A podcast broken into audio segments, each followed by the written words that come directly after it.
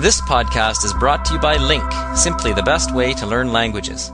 After you listen to the podcast, sign up for a free account at link, L-I-N-G-Q dot and study the full transcript using Link's revolutionary learning tools. Hallo und herzlich willkommen zum deutschen Podcast von Link. Ich bin Vera und heute gibt es ein Novum. Ich habe nämlich eine neue Gesprächspartnerin.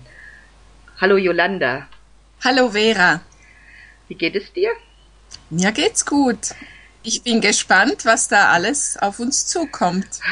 Ja, wir haben noch ein Novum. Wir sprechen nämlich heute über Skype.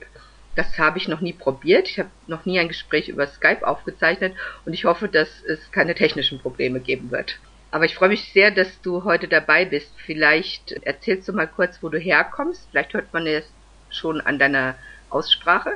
Ja, ich denke, das hört man ganz klar. Ich komme aus der Schweiz, aus der Ostschweiz, nahe beim Bodensee. Und du lernst auch Sprachen bei Link?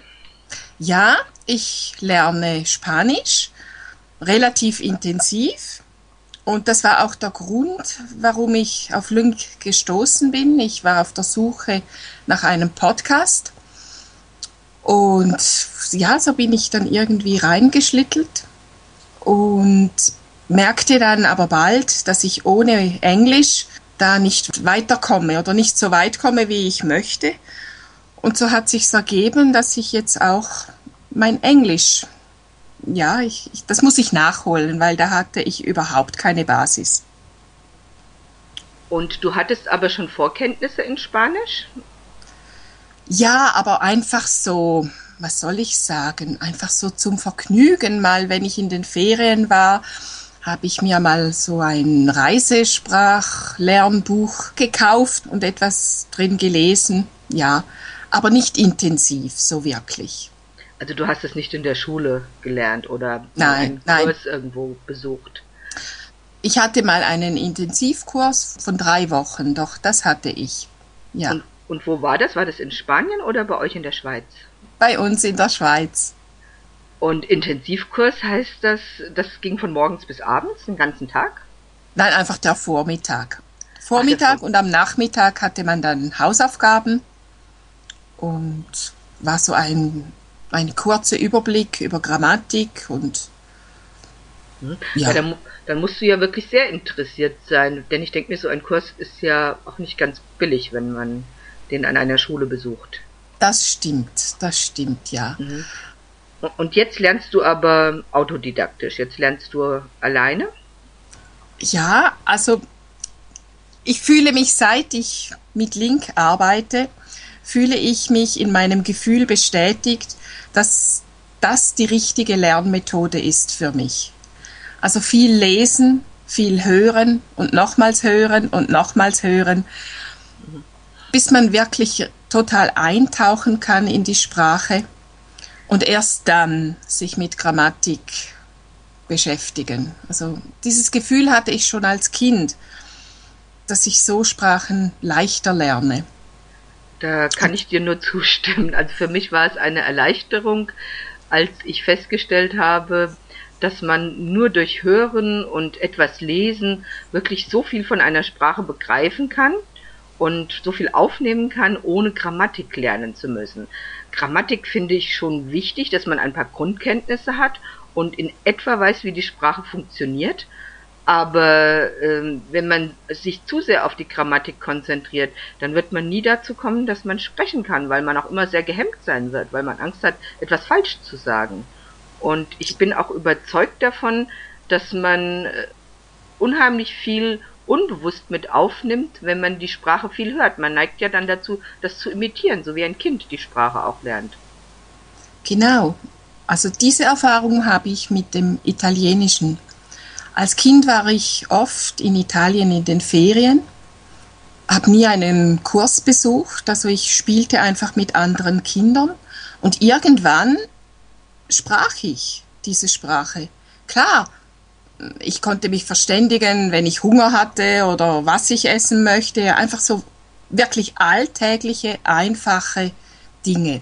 Und mit den Jahren hat sich das verbessert und ich spreche einfach. Und dann hat da so mal jemand, der Romanistik studiert hat, der hat eine Bemerkung gemacht, ah, die macht aber Fehler.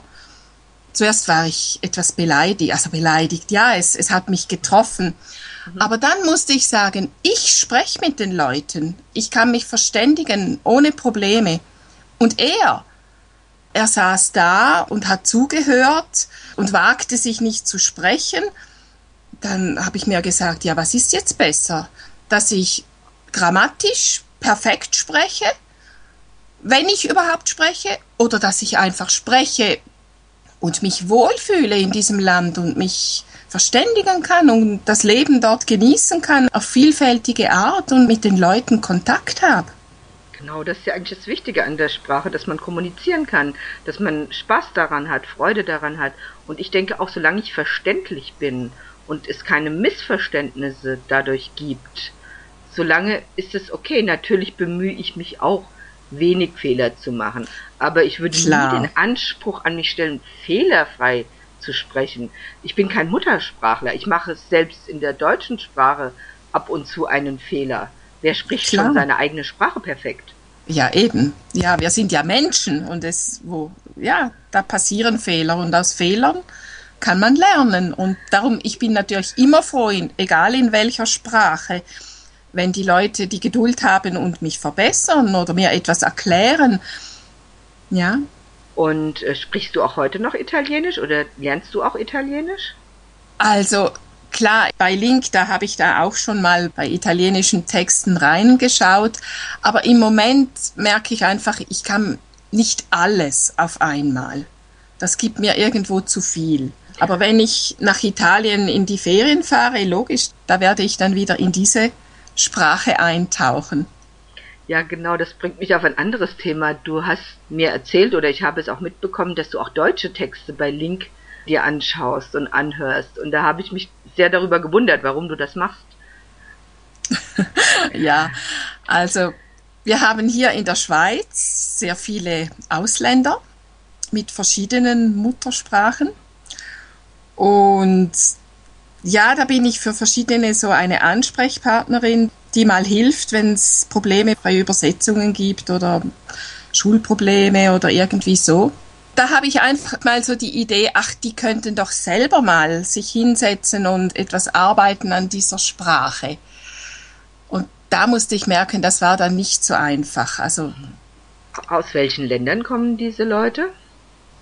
Die einen aus Ex-Jugoslawien, die anderen aus Italien, dann aus Südamerika. Mhm. Also von überall eigentlich. Ja, also bunt gemischt, ja, ja, ja. ja. Und die, die leben dann schon längere Zeit in der Schweiz und können aber noch nicht gut Deutsch sprechen. Genau, genau. Und da musste ich auch feststellen, die einen sind sehr interessiert, die Sprache zu lernen. Und dann gibt es andere, die merken, ach, es geht auch ohne. Also, ja. Mhm das, das ist für mich eine Haltung, die ich eigentlich gar nicht nachvollziehen kann. Wenn ich in einem anderen Land lebe und vielleicht dauerhaft dort lebe, dann möchte ich doch die Sprache auch sprechen können. Ja, also für mich ist das auch so.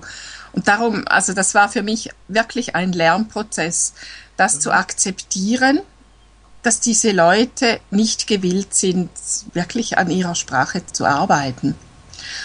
Und darum, das war der Grund, warum ich mal in der deutschen Bibliothek mich so umgeschaut habe. Was gibt es? Was könnte ich empfehlen?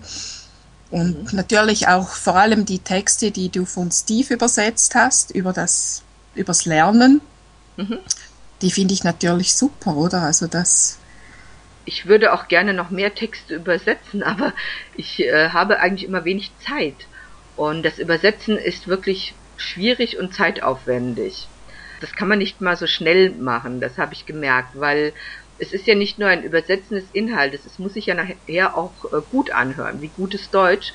Und dabei habe ich jetzt erstmal gemerkt, wie schwer Übersetzen überhaupt ist. Man neigt nämlich dazu, bestimmte Redewendungen oder Arten, wie man etwas ausdrückt, zu übernehmen. Und der Text hört sich nachher im Deutschen dann etwas ja, Englisch an. Ja, ja, ja also man muss die, Satzstellung oft komplett ändern oder es etwas anders ausdrücken. Es gibt halt Ausdrücke im Englischen, die sind einfach so direkt nicht übersetzbar. Und ich habe jetzt wirklich Respekt vor Übersetzern bekommen durch diese Übersetzung, die ich für Link auch mache. Ja, ja. Jolanda, das war sehr interessant. Ich denke, das Gespräch sollten wir auf jeden Fall fortsetzen. Ich würde mich freuen, wenn du noch mal Zeit für mich hättest und dass wir noch mal einen Podcast zusammen aufnehmen könnten. Ja, klar. Machen ja, wir doch. Das würde mich sehr freuen.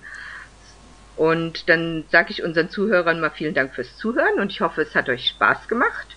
Und wir würden uns freuen, wenn ihr wieder reinhört beim Podcast von Link. Okay, bis bald. Ja, bis bald, Jolanda. Den Text und das Audio zu diesem Podcast findet ihr wie immer in der Deutschen Bibliothek von Link, also auf www.lingq.com. Also bis zum nächsten Mal. Tschüss.